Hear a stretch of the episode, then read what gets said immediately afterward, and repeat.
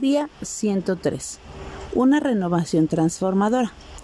No os conforméis a este siglo, sino transformaos por medio de la renovación de vuestro entendimiento, para que comprobéis cuál sea la buena voluntad de Dios agradable y perfecta. Romanos 12.2.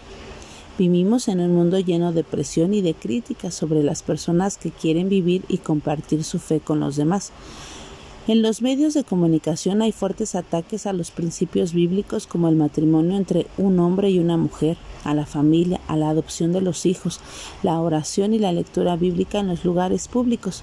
El mundo desconoce las verdades de Dios. La solución a este problema no está en el mundo, sino en los padres cristianos al tomar en serio la formación bíblica en sus hogares para transformar las vidas.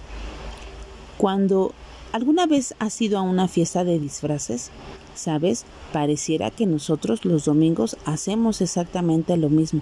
Nos ponemos un disfraz de cristiano y vamos a la iglesia y al regresar a la casa nos volvemos a guardar y en el ropero para que en la siguiente ocasión o la siguiente fin de semana ponérnoslo para volver a ser un buen cristiano. Pero sabes, nuestro Señor quiere que seamos transformados por medio de la renovación de nuestro entendimiento y nuestra mente sea renovada para descubrir y experimentar la buena voluntad de Dios que es agradable y perfecta.